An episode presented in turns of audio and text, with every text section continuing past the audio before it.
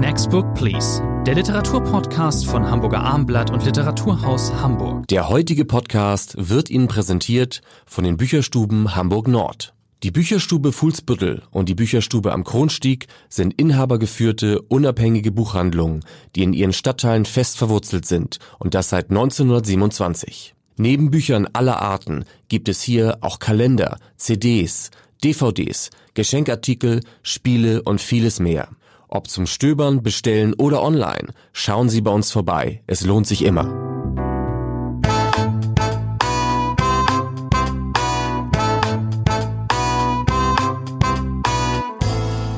Next Book Please, zwölfte Folge heute, ein Spezial. Wir sprechen erstmals, Rainer Moritz vom Literaturhaus und ich, Thomas André, wir sprechen erstmals über nur einen Titel.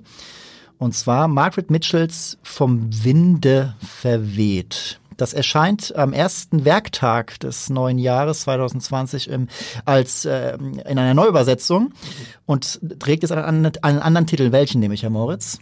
Ja, es ist Entscheidendes passiert, Entscheidendes in der Weltliteratur. Ein einziger Buchstabe fehlt. Wir sind alle natürlich gewöhnt, vom Winde verweht. Das klingt so lyrisierend, so schön rhythmisierend zu sagen. Aber jetzt haben die beiden Übersetzer Andreas Noll und Liat Himmelheber gesagt, das ist falsch oder es ist zumindest besser, wenn man dieses E weglässt, also nur noch vom Wind verweht. Klingt also prosaischer und übrigens auch metrischer ähm, äh, oder metrisch angenehmer, so sagte, so sagt der Übersetzer Andreas Nohl.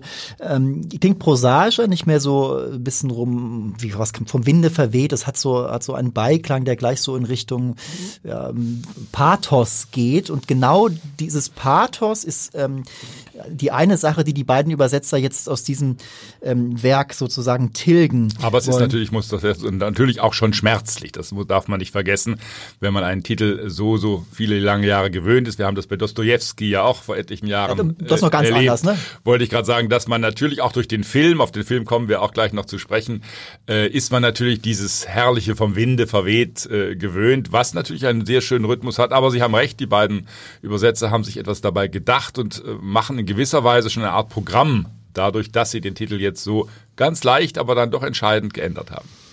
Warum überhaupt die Neuübersetzung? Das Werk wurde jetzt äh, 70 Jahre nach dem Tod der Autorin gemeinfrei. Margaret Mitchell starb 1948. Ähm, trotzdem ist, also zunächst mal, wir kennen natürlich alle den Stoff. Uns fallen natürlich sofort Vivian Lee und ähm, ähm, Clark Gable ein in äh, den Rollen Scarlett O'Haras und Red äh, Butlers. Ähm, äh, wann haben Sie den Film das letzte Mal gesehen, Herr Moritz?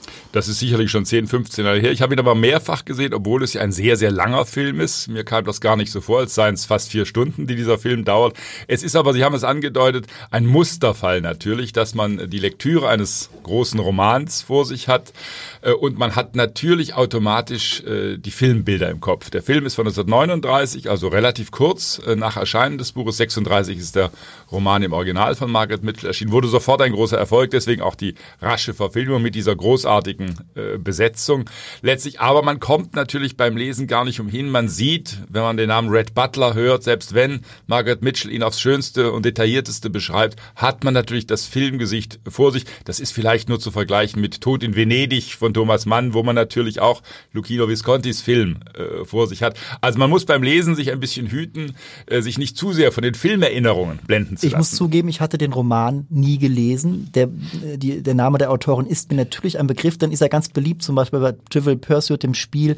Da ist es eine beliebte Frage, wie heißt denn eigentlich die Autorin der Romanvorlage? Man muss aber nochmal sagen, dass nicht nur der Film gilt ja als einer der erfolgreichsten Filme aller Zeiten, auch das Buch war schon wahnsinnig erfolgreich. Das hat sich bis heute an die 30 oder mehr als 30 Millionen mal äh, verkauft. Das ist eine interessante Rezeptionsgeschichte. Man muss die vielleicht einblenden, äh, weil das natürlich äh, auch wieder mit dem Film zu tun hat. Sie haben es gesagt, Margaret Mitchell, die sehr viele Jahre an diesem Werk gearbeitet hat, es immer wieder überarbeitet hat, hat dafür, das ist in Vergessenheit, gerade den Pulitzerpreis bekommen, eine Ein der Jahr höchsten Auszeichnungen, genau. 1937, genau. Aber der Film hat, ich will nicht sagen, ihr geschadet, nein, natürlich nicht, weil das Buch dort immer weiter im Gespräch geblieben ist. Aber natürlich hat es das Buch und die beiden Übersetzer äh, weisen auch darauf hin, im Nachhinein fast etwas trivialisiert. Man hat also den Roman, glaube ich, unter Wert behandelt und äh, man hat ihn nicht als große, ganz große Literatur äh, gesehen, sondern als großen Unterhaltungsschinken in Anführungszeichen, was natürlich wieder mit dem opulenten äh, Film äh, zu tun hat. Also das ist ein Schicksal, das dieses Buch widerfahren hat und in Deutschland besteht jetzt wirklich die Möglichkeit, diesen Roman neu unbefangen zu entdecken. Man muss dazu sagen, Sie haben es angesprochen, die Übersetzung von Martin Beheim Schwarzbach, die bislang immer noch im Ulstein Taschenbuch äh, lieferbar war, ist von 1937, ist also wirklich eine sehr schnell angefertigte Übersetzung. Der Roman hat ja jetzt in der aktuellen Übersetzung über 1300 Seiten. Das heißt, Martin Beheim Schwarzbach hat schnell gearbeitet, flugs gearbeitet. Er hat natürlich auch, äh, auch darauf weisen die Übersetzer, die neuen Übersetzer in aller Dezenz hin, Dinge ausgelassen, äh, ausgespart. Also es war keine vollständige Übersetzung in dem Sinne. Wenn man das sich anschaut, dann sieht man plötzlich ein paar Lücken, die einen verwundern. Was fehlt denn da? Und es ist natürlich, darüber haben wir, als wir gerade über den Titel sprachen, schon äh, etwas äh, gesprochen. Es ist natürlich eine Übersetzung gewesen, die einen anderen Duktus hat als die jetzt vorliegende.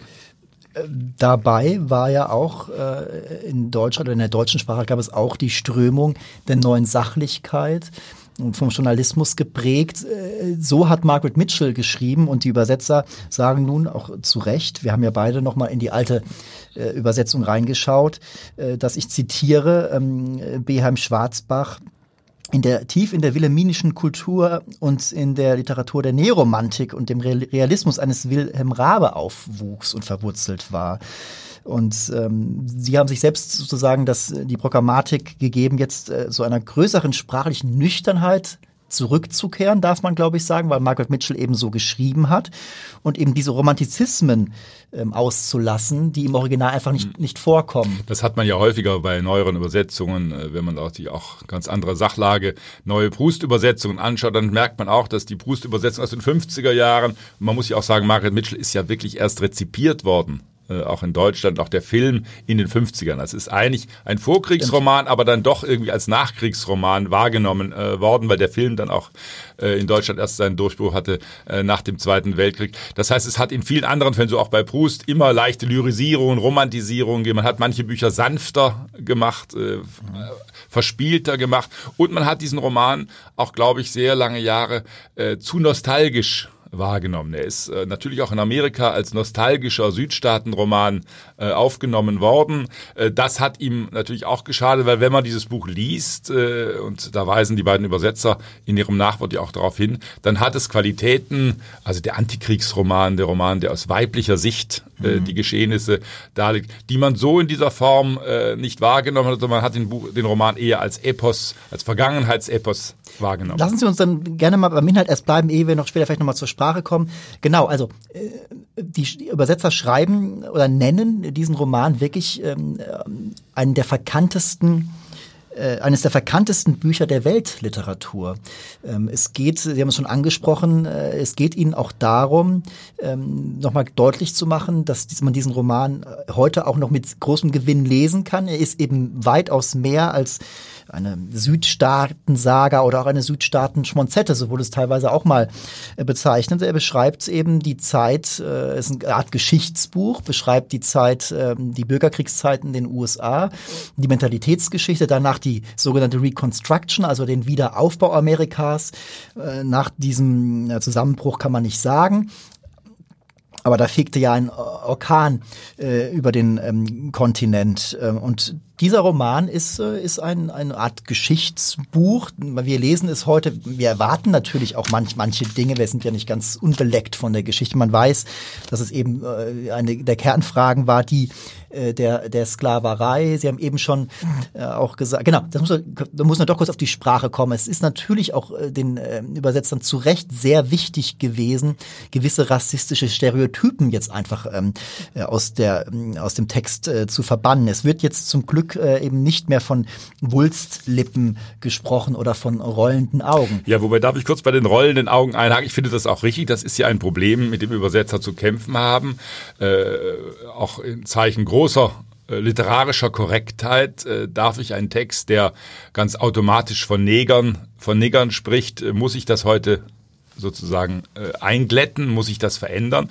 Oder behalte ich den historischen Ton? Weil ich bin immer sehr dafür, äh, den historischen Ton äh, beizubehalten, ja. weil das ist nun mal auch ein Dokument einer gewissen Zeit, dass Margaret Mitchell auch bestimmte südstarken Gedanken ihren Figuren überträgt und die jetzt nicht zu besseren, aufgeklärteren Menschen Gott, macht. Ja. Das gehört zum Glück zu diesem Buch. Mit den äh, dass bestimmte Wendungen, Sie haben die Wulstlippen zitiert, die äh, Farbige automatisch dann in Texten bekommen. Die, bei den rollenden Augen musste ich einmal lachen, äh, die Darauf weist Andreas Nohl ja hin. Die hat man dann auch rausgenommen, weil das auch so, so ein Klischeebild gehört. Es gibt allerdings, das ist mir durch Zufall aufgefallen, ich glaube, unter den ersten 200 Seiten eine Stelle, wo bei einer weißen Figur ja, die Augen rollen. Viel mehr, viel das ist dann ganz lustig. Da dürfen die Augen rollen, ganz offensichtlich, während bei Mami der berühmten, äh, äh, ja, wie nennt man sie, die äh, farbige, die dort alles in der Hand hat, letztlich die Bezugsperson äh, für Scarlett ist. Die, dort dürfen Mutter die Augen nicht mehr rollen, bei den Weißen dürfen sie rollen. Also das ist ein sehr, sehr schwieriges Unterfangen, aber natürlich muss man sagen, die beiden Übersetzer haben zu Recht da Hand angelegt und haben fast automatische Rassismen, die dem ersten Übersetzer, ohne dass man in diese Ecke stellen sollte, unterlaufen sind, getilgt oder verbessert. Und sie haben damit, Sie sprachen es an, die Welt äh, von damals aber eben auch nicht besser gemacht. Das äh, böse N-Wort kommt eben natürlich vor, und zwar aber nur dann, in der Sprache der Rassisten, also der Ku Klux Klan spielt ja auch eine Rolle, und in, ähm, in den Dialogen der, der Farbigen untereinander. Vielleicht noch ein Wort zur Moderne des Romans. Sie haben, Sie haben erwähnt, äh, äh, was die Übersetzer schreiben, einer der verkanntesten Romane der Weltliteratur. Das ist sicherlich richtig und ich kann nur jetzt nach der Wiederlektüre sagen, es ist ein großartiges Buch, ein Buch, in das man versinkt, äh, in das man hineintaucht, das äh, trotz aller zurückgenommen Schreibart von Margaret Mitchell auch große äh, Naturschilderungen hat, äh, lyrische Stellen hat, wenn es um Tara geht, um dieses Anwesen geht, wenn das beschrieben wird, wenn Pferde äh, beschrieben werden. Aber es ist natürlich, wir sind 1936, es ist kein klassisch moderner Roman, wie wir ihn von Joyce, Proust, äh, Döblin äh, oder anderen Autoren dieser Zeit gewöhnt sind. Es ist natürlich ein traditionell erzähltes Buch, ein sehr gut erzähltes Buch, ein geschickt konstruiertes Buch, aber es ist nicht sozusagen beleckt äh, von den modernen ja. Strömungen, Bewusstseinsstromtechnik, alles, was der moderne genau. Roman umfasst. Das ist natürlich kein Weg, den Margaret Mitchell beschritten hat. Es ist ein großer realistischer Roman, das kann man schon sagen. Ähm, also Krieg, Tod, Gewalt und Hunger werden. Liebe, lieber André, Liebe nicht zu da vergessen. Kommen, da kommen wir noch zu. Äh, alles wird sehr eindrücklich ähm, äh, geschildert. Es ist ein großes Panoramabild. Äh, ähm, natürlich ist es so, was Sie sagten, dass, dass man liest, man wird hier hineingezogen. Ähm, das stimmt. Ähm, trotzdem ruft man vielleicht mit dem Blick von heute zu Unrecht vielleicht manchmal auch einfach, das ist doch redundant, das ist diese ewigen Wiederholungen, da könnte man wieder über Erzählökonomie sprechen, aber so war es ja ehrlich gesagt bei Anna Karenina und Versprechen und Strafe auch. Und den Roman macht man diese Vorwürfe nicht von wegen hier Wiederholungsarie. Aber ja. kann dieser Roman, ich glaube, Sie haben es gesagt, es ist äh, keiner gänzlich äh, unbeeindruckt äh, von, von Modernismen, ähm, Stream of Consciousness und so weiter und so fort. Ähm, ich denke, man denkt eben dann doch eher an die großen russischen Epiker, die ein 200 Jahrhunderte zuvor, aber kann er, kann dieser Roman mithalten mit zum Beispiel Anna Karenina? Ich glaube, es ist ein einfach sehr gut konstruiertes Buch. Und dieses Buch, Sie haben es angesprochen, braucht Zeit. Es braucht Zeit, um diese äh, Hauptfigur, diese Scarlett äh, zu schildern. Äh, man darf ja nicht vergessen, dass sich Margaret Mitchell auch etwas getraut hat mit dieser Figur. Wir alle wissen, wenn wir Romane lesen, und Autoren sagen das natürlich auch, äh, es ist oft sehr schwierig für Autoren, eine Hauptfigur zu entwerfen, die keine reine Sympathieträgerin ja, ist. Ganz Und Scarlett ist von den ersten Seiten an eine Frau, die ungebildet ist, die sich für nichts interessiert, die, wenn, berüh wenn, berühmte Namen fallen aus der Kultur- und Kunstgeschichte, äh, denkt, das seien Nachbarn, aber die kenne ich gar nicht, sind das Ausländer. Spielt Männer gegeneinander äh, aus. Genau, ist mit allen Tricks äh, gewaschen, sucht natürlich, äh, verrennt sich auch völlig, das ist ja das Große der ersten 200 Seiten. Ashley, ihr äh, vermeintlich äh, Äh, sie denkt eigentlich, ja, sie hat es ihm nur nicht gestanden. Er würde immer nie auf den Gedanken kommen, Melanie, diese Langweilerin, zu heiraten. Das heißt, wir haben eine Figur mit vielen Unsympathiefaktoren und die sozusagen sich entwickeln zu lassen. Und Scarlett entwickelt sich, das darf man nicht vergessen. Das ist ein Entwicklungsroman. Die arme Frau äh, erlebt sehr, sehr viel. Sie erlebt äh, tote Männer, tote Ehemänner. Sie hat immer wieder äh, dieses Motiv, sich zu verrennen. Ashley bleibt ja über viele, viele Strecken des Romans immer noch der Angehimmelte. Dann kommt dieser Red Butler Butler, der berühmte von Clark Gable dargestellte zynische Mann, der Geschäfte macht äh, mit dem Krieg. Ganz und gar kein Sympathieträger. Wollte ich gerade, also das sind zwei Hauptfiguren, die wir hier haben, die alles andere als Sympathieträger sind, die berechnend sind, die äh, agieren, die auch für den Krieg, zum Beispiel Scarlett interessiert sich nicht für den Krieg, das sind die berühmten Eingangsszenen, als sie immer wieder gelangweilt ist, weil die Männer, vor allem ihr Vater auch, der auch eine sehr interessante äh, Figur ist, dieser aus Europa, aus Irland, äh, aus Irland kommende, äh, auch der bekommt, braucht, glaube ich, viel Platz. Diese Figuren brauchen Platz, um sich zu entwickeln, um auch deutlich zu machen, wie dieser Krieg langsam einsickert, wie die Katastrophe einsickert. Wir sind ja am Anfang in einer äh, blühenden Landschaft, wenn Sie so wollen, dieses wunderbare Landgut Tara, äh, das der Vater ja äh, quasi mit eigenen Händen erbaut hat. Ein Mann, der mit ehrgeizigen Plänen nach Atlanta äh, dort in die Südstaaten gekommen ist und plötzlich äh, da das Haus au aufbaut. Ein großes Glück hat, weil er die richtige, sehr, sehr junge Frau bekommt. Auch Ellen, Scarletts Mutter, ist eine faszinierende Figur, wie sie in ihrem Ethos hier geschildert wird. Und Scarlett weiß natürlich, sie muss ihrer Mutter auch ein wenig aus dem Weg gehen. Sie muss sie täuschen, weil die Mutter hat andere ethische Ansprüche als Scarlett selbst. Das ist, ähm, ähm, genau, Scarlett ist am Ende natürlich die bei weitem interessanteste äh, Figur. Und dieser Roman ist ähm, erzählt, ist die Geschichte einer weiblichen Selbstermächtigung. Das kann man definitiv diese, so diese sagen. Diese Frau muss das Heft selbst in die Hand nehmen. Tara, äh, der Krieg äh, kann nicht ausgeblendet werden. Der Krieg äh, zerstört Familien, zerstört Ehen, mhm. äh, macht sie ganz früh zur Witwe. Das dürfen wir auch nicht vergessen. Sie ist 16, 17, als sie Witwe wird. Und von da an, das ist ja auch sehr komisch teilweise beschrieben, wie sie selber mit sich hadert. Ich bin jetzt immer Witwe. Ich muss immer in Schwarz angezogen sein. Ich darf nicht mehr lachen. Ich darf nicht mehr tanzen. Für sie das größte Problem. Red Butler äh, verführt sie dann ja gewisserweise man zum muss, Tanz. Man muss natürlich sowieso nochmal dabei, Sie erwähnten es, die, äh, sie ist 16 sehen. Red Butler ist äh, aus ihrer Sicht ein alter Mann, nämlich von 35. Da schmunzelt man natürlich 35 alt, naja.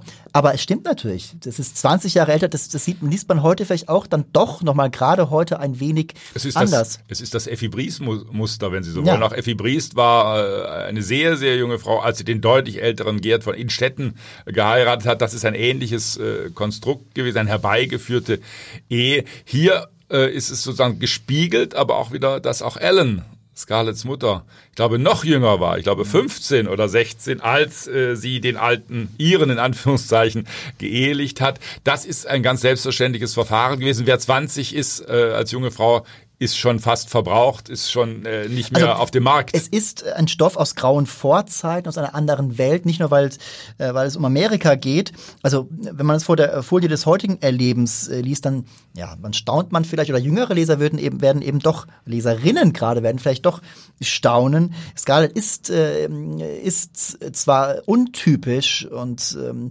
ähm deswegen nehmen wir nehmen wir sie äh, nehmen ihr viel ab äh, und finden das alles sehr authentisch authentisch, aber sie lebt in einer Welt, in der Frauen eigentlich Männer anhimmeln müssen. Sie müssen, müssen Männer führen das Wort, sind klug und Frauen haben, müssen einfach nur staunen. Das macht Scarlett eben nicht. Wir sind im Jahr 1860, das darf man nicht vergessen. Äh, wir sind in einer ganz anders auch hierarchisch strukturierten Welt, was Frauen zu tun haben, äh, was Männer zu tun haben, ist hier klar festgeschrieben, dass das unter der Hand vielleicht anders aussieht, dass Ellen äh, Scarletts Mutter dann die Bücher führt, sich so um das kümmert, äh, was ihr kriegsbegeisterter Ehemann nicht tun will. Das ist sozusagen unter der Hand. Subkutan kommt das äh, in diesem Buche äh, vor. Aber natürlich sind die Rollen eindeutig besetzt und Scarlett ist eine sich dem widersetzende junge Frau. Margaret Mitchell weiß natürlich auch, äh, dass der Erfolg ihres Buches damit äh, zu tun hat, äh, dass sie bestimmte Grundeigenschaften von Menschen das, was sie hier schildert, wie die Geschlechter miteinander umgehen, das ist natürlich zeitbehaftet zum einen,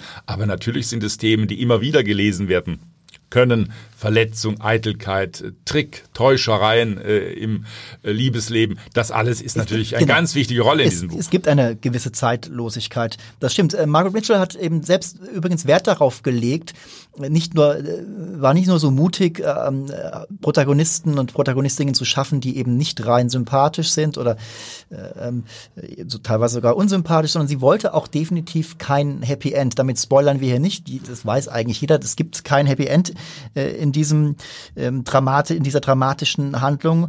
Und das ähm, ist eben auch etwas, was man diesem Roman zugute halten Ihr muss. Verleger hätte das gern gehabt. Ein Briefzitat wird ja angeführt äh, im Nachwort, äh, wo der Verleger dann, das tun Verleger ja manchmal gerne, äh, versucht Einfluss zu Ja. nehmen auf die Autorin, ob es nicht noch schöner wäre, ob der Roman vielleicht nicht noch verkaufsträchtiger sein könnte, wenn es am Schluss vielleicht ein wenig positiver enden würde. Aber Margaret Mitchell, Sie haben es gesagt, hat sehr klar darauf geantwortet. Sie hat gesagt, nein, äh, das geht nicht. Erwarten Sie das bitte nicht von mir. Das wäre, glaube ich, auch aufgesetzt gewesen, weil diese Scarlett hat sehr viel durchzustehen. Dieser Emanzipationsprozess wird sehr genau beschrieben, dieser Befreiungsprozess. Diese Frau, ich habe es gesagt, die dann das Heft in die Hand nehmen muss, um sozusagen auch mit aller möglichen, mit allen möglichen merkwürdigen Geschäftspraktiken. Auch ihr zweiter Mann äh, ist ja keine wirkliche Liebesheirat, äh, wenn man will. Auch das wird genau. Der erste Mann war eine Protestheirat, weil Ashley nicht mehr äh, vorhanden war, in Anführungszeichen. Und dann ist sie ja innerhalb von, ich glaube, wenigen Wochen sofort Ehefrau geworden, Mutter geworden. Auch interessant übrigens, wie gering die Rolle der Kinder ist. Das heißt, Scarlett wird Mutter, aber es verändert ihr Verhalten äh, letztlich nicht. Äh, da gibt es dieses Kind. Zum Glück gibt es andere, die sich um dieses äh, Kind, äh, um diese Kinder äh, kümmern. Aber sie geht jetzt nicht, auch das ist, glaube ich, ganz wichtig, in ihrer Mutterrolle auf. Das könnte man ja vermuten. Die Witwe, und jetzt hat sie das Einzige, was ihr bleibt, ist äh, das Kind. Nein, das interessiert sie eigentlich nicht. Nicht nur das erste, auch das zweite. Das, Genau. ist, das ist äh, einerseits wenig schmeichelhaft, anderes, andererseits zeigt es aber eben, dass das, ähm, ja, ja, sie ist schon eine taffe Frau, die ihren eigenen äh, Weg geht und sich ähm, nicht in äh, ein Korsett, in ein Rollenkorsett drängen lassen möchte. Und sie hat natürlich auch, das muss man sagen, sonst kommt man nicht auf 1300 Seiten, auch die Fähigkeit, immer wieder kleine, originelle Episoden einzubauen, wie sie Atlanta beschreibt, die aus dem Boden gestampfte äh, Stadt. Das sagte ich, also ein- das ist ein Geschichtsbuch. Ich, ich wusste nicht, dass Atlanta so jung ist, dass so jung an Jahren diese Stadt ähm, so schnell wuchs, zum Verkehrs, Verkehrsknotenpunkt wurde. Da muss ich jetzt nicht mehr den Wikipedia-Eintrag lesen, das weiß ich jetzt von Margaret Mitchell. Ähm, Und ich finde- Barbecue, wichtig, äh, wie wird gegrillt, Barbecue. So. Also es hat eine Fülle, das macht diesen Roman ja, glaube ich, erst zu einer so äh, großen Lektüre, in die man wirklich äh, versinken kann, weil sie eben noch diesen alten epischen Fluss hat, äh, uns genau äh, Dinge zu schildern. Allein die Geschichten, wenn der Vater sich ständig betrinkt, das ist ja sein Normalzustand, für einen Iren gehört sich das wohl äh, in dieser Zeit. Das heißt, er betrinkt sich dann aber immer wieder will er mit seinem Pferd noch Hindernisse überspringen. Also solche Geschichten, wunderbar. Äh, Ich glaube, im ersten Fünftel ist es äh, des Romans, wie sie dann auf ihn wartet. Sie will sozusagen mit ihm sprechen über Ashley. Stimmt das wirklich, dass Ashley heiratet? Und dann sitzt sie da, man hat das Gefühl, stundenlang die halbe Nacht äh, am Eingang von Tara und wartet auf ihren betrunkenen Vater. Dann erzählt sie ihm das, was sie bedrückt und am nächsten Tag hat er alles vergessen. Es interessiert ihn gar nicht. Ja, ja, genau, es es interessiert ihn einfach nicht. Er möchte nicht, dass seine Tochter so schwach dasteht, dass sie einem Mann hinterher rennt. Also Er möchte ja auch viel lieber über den Krieg sprechen. Er möchte Ja, viel lieber Per, permanent. Das ist, man fühlt sich sowieso erinnert, die wollen ja alle über den Krieg sprechen. Man fühlt sich erinnert ein bisschen an 1914 Europa, wie begeistert die in den Krieg rennen. Zum Beispiel auch die berühmten Talton, Stuart und Brandt, die Talton, ähm, ähm, Zwillinge von der Nachbarfarm. Natürlich auch Ver Verehrer, Scarletts. Und alle sind sie davon überzeugt, dass es ein leichter Sieg für die Südstaaten wird. Man ist völlig äh, verblendet. Der einzige, Red Butler. der es sieht, ist Red Butler, der äh, zum Entsetzen äh, vieler Wasser in diesen Wein gießt und sagt, nein, die Yankees haben Vorteile, In die jederlei haben, Hinsicht. Äh, ökonomisch Vorteile, die sind anders aufgestellt. Viel ihr werdet euch noch Munition, wundern, ihr ja. werdet euch noch wundern. Äh, und äh, auch das ist, deswegen ist das natürlich auch ein Kriegsroman, das darf man nicht vergessen, aber einer, Ein Antikriegsroman. ein Antikriegsfilm, der sich aber nicht in Kriegshandlungen ergeht. Genau. Das heißt, wir haben hier keine Beschreibungen äh, von Schlachtgemälden. Wir haben hier nichts, äh, was den eigentlichen Kampf ausmacht. Der wird sozusagen im Vorgriff äh, dargestellt. Wir werden es ihnen geben. Aber dann gibt es ja auch für die Südstaaten verheerende Niederlagen. Diese Nachrichten, das ist auch sehr gut beschrieben, wie sie langsam einsickern. Wie man kaum glaubt, was man hört, wie man den Gerüchten nachgeht, wie man entsetzt ist, dass dann wirklich Schlachten verloren Das ist gehen. literarisch alles sehr, sehr gut in Szene gesetzt. Nochmal kurz auf die Sprache zu kommen. Ähm, ähm, mir fielen da noch ähm, zwei Dinge auf. Also es gibt diese Programmatik, es gibt den klaren Duktus dieses neuen Textes, dieser neuen Prosa, das kann man wirklich so nennen. Ähm, die ist sehr, die ist sehr zurückgenommen, aber es trotzdem gönnen sich die Übersetzer sozusagen an manchen Stellen oder zumindest ist mir manchmal aufgefallen eben auch ähm, sozusagen Formulierungen, die jetzt nicht äh, furchtbar naheliegend sind. Zum Beispiel bei diesen Talton-Zwillingen heißt es einmal, äh, im Original heißt es, sie sind Meister im äh, Trinken, im, äh, im Schießen, im Baumwolle anbauen, also die alte, alte Redewendung, sie sind Meister in etwas. In der neuen heißt es dann aber dann nicht etwa, äh, sie sind äh, gut darin, sondern sie exzellieren. Ist Ihnen das aufgefallen? Sie exzellieren. Das ist schon eine Besonderheit, hat mir ganz gut gefallen an der Stelle. Es ist eine Sprachlust. Man darf nicht vergessen, Andreas Nohl ist einer unserer bekanntesten Übersetzer hier jetzt mit seiner Frau. Sie kennen ihn von, Veran von Veranstaltungen, er, ja? Von, er hat ja äh, große Preise auch als Übersetzer schon bekommen. Er hat gerade, auch das äh, wird in, im Frühjahr wieder von ihm erscheinen, Edgar Allan Poe neu übersetzt. Das heißt, er ist in dieser Epoche zu Hause. Edgar Allan Poe natürlich ein ganz anderer Autor, äh, den äh, drei Generationen von Margaret Mitchell äh, trennen. Aber Edgar Allan Poe zu übersetzen, das ist auch ein schwieriges Unterfangen. Das heißt, Sie merken diesem Text von Nohl und Himmelheber an, dass da auch eine Sprachlust immer wieder waltet definitiv. im Deutschen, dass man versucht eben, Sie haben ein Beispiel genannt, äh, originelle Wendungen zu finden, sodass auch die deutsche Sprache ausleuchtet und immer ja den Ton finden muss. Es ist ein Text über eine Zeit Mitte des 19. Jahrhunderts, geschrieben von einer Autorin 1936. Und diesen Die Frage- Spagat muss man hinbekommen. Genau, und die Frage ist, bekommen Sie ihn immerhin? Die zweite Stelle, die ich ansprechen möchte, wo ich ein bisschen schmunzeln musste, fand ich ganz putzig. Bei einem dieser vielen äh, verbalen Kappeleien zwischen Red und Scarlett, bei denen unter dem Beef zwischen den beiden immer die Leidenschaft lodert. In einem, einer dieser vielen Kappeleien sagt er mal einfach zu ihr, Entspann dich, Scarlett. Ich habe nicht nachgeprüft, wie es im Original heißt. So wird es garantiert nicht dastehen. Das ist schon sehr, sehr heutig, hat mir ganz gut gefallen. Die Frage ist aber, letzten Endes, das könnte eine Formulierung sein, die dann eben auch überhaupt nicht zeitlos ist. Wenn man jetzt mal annimmt, dass diese Übersetzung eine gewisse Zeitlosigkeit haben soll, vielleicht sollte sie das auch nicht, vielleicht geht der, gehen die Übersetzer davon aus, dass in 100 Jahren nochmal eine neue Also Übersetzung Sie können sicher sein, kein deutscher Verlag wird in den nächsten 20 Jahren äh, Gone with the Wind In 20 neu übersetzt lassen. Deswegen war äh, die Verlegerin Ante Kunstmann ja jetzt auch so schnell. Sie haben das erwähnt, äh, äh, der Text ist gemeinfrei jetzt. Das heißt, sie hat, äh, wie das früher immer Reklam äh, gemacht hat, wenn etwas frei wurde, war Reklam immer der Verlag, der sofort am 2. Januar mit seinen Ausgaben kam. Es wird sich äh, kein anderer Verlag äh, in absehbarer Genau. Zeit Man muss auch sagen, machen. der Kunstmann Verlag äh, in München ansässig ist kein sonderlich großer Verlag. Das ist schon ein, das ist Das ist ein Unterfangen und man kann diesem äh, Buch auch nur großen Erfolg wünschen. Ich bin sicher, dass dieses Buch äh, Erfolg haben wird. Das denke ich äh, auch, Weil ja. man natürlich, Sie haben es selber vorhin gesagt, den literarischen Text eher äh, verdrängt hat, an die Seite geschoben hat, weil man die Filmbilder so im Kopf hat. Und das ist, glaube ich, einfach eine einmalige Chance, selbst wenn man äh, Clark Gable und Vivian Lee nicht aus dem Kopf bekommt, ist es eine einmalige Chance, jetzt einfach äh, hineinzutauchen. Es ist ja beim Lesen auch manchmal befriedigend sogar, wenn man plötzlich sich erinnert, ah, dieser Ashley, ich sehe ihn vor mir, diesen etwas verstaubten Typen, der ja, das muss man auch nochmal erwähnen, ein Außenseiter ist. Er liest, er interessiert sich für Eine- Kunst. ein- er kann zum Glück sehr gut schießen und ist kein Angsthase. Sonst wäre er völlig unten durch. Eigentlich ist er die wirkliche Idealfigur, mit der wir am meisten sympathisieren. Zumindest was das jetzt wirklich angeht.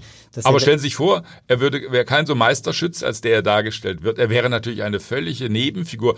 Schon Scarletts Vater hat wenn er einfach nur lesen wäre, wäre irgendwie Literaturchef Graue- oder so irgendwas. Äh, Stellen Sie sich vor, ich wäre Literaturhauschef in Atlanta, hätte es damals schon Literaturhäuser gewesen. Ich hätte in der Gesellschaft nichts zu sagen gehabt, zumal ich auch nicht sicher bin, ob ich zu Pferde und am Gewehr besonders erfolgreich gewesen wäre. Also Ashley hat zum Glück diese Eigenschaft, die das kompensieren. Er gilt aber natürlich hinter vorgehaltener Hand als Sonderling letztlich. Und dann Scarlett, die ausgerechnet für ihn schwärmt, äh, wo Scarlett sozusagen keinerlei äh, kulturelle Kenntnisse hat, sich für diese Dinge äh, nicht die Bohne interessiert, um im Jargon der Zeit zu bleiben. Das ist natürlich auch eine sehr aparte Kombination, dass dieser Ashley auch letztlich eine unglückselige Figur ist. Andreas Nohl, einer der beiden Übersetzer, hat nochmal gesagt, ähm, dass er hält also Neuübersetzungen immer für Neuinszenierungen. Genau das stimmt.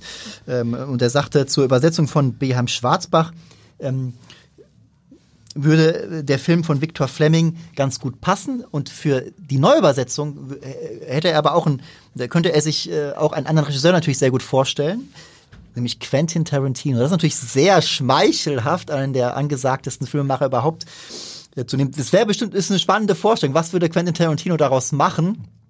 Solange Volker Schlöndorff sich nicht daran macht, bin ich ganz zufrieden. Aber das wäre, glaube ich, eine wirklich aparte Konstruktion. Natürlich ein unglaublich aufwendiger Film müsste das wieder sein. Anders mhm. geht es nicht, um dieses Epos auch auf die Leinwand zu bringen. Aber man müsste sehr lange über den Regisseur, sehr lange über die Hauptdarsteller nachdenken. Aber jetzt wollen wir sowieso erstmal alle wieder lesen. Ich denke, Rainer Moritz, wir empfehlen die Lektüre. Wir geben jetzt keine Punkte, das ergibt keinen Einem Sinn. Klassiker gibt man keine Punkte. Gibt man keine Punkte, da zeigt definitiv. man sich begeistert über die Neuübersetzung, die Andreas Noth und äh, Liat Himmelheber dahin gebracht Also, haben. liebe Zuhörerinnen und Zuhörer, eindeutige Leseempfehlung. Margaret Mitchell vom Wind verweht. Rainer Moritz und ich danken fürs Zuhören. Bis zum nächsten Mal.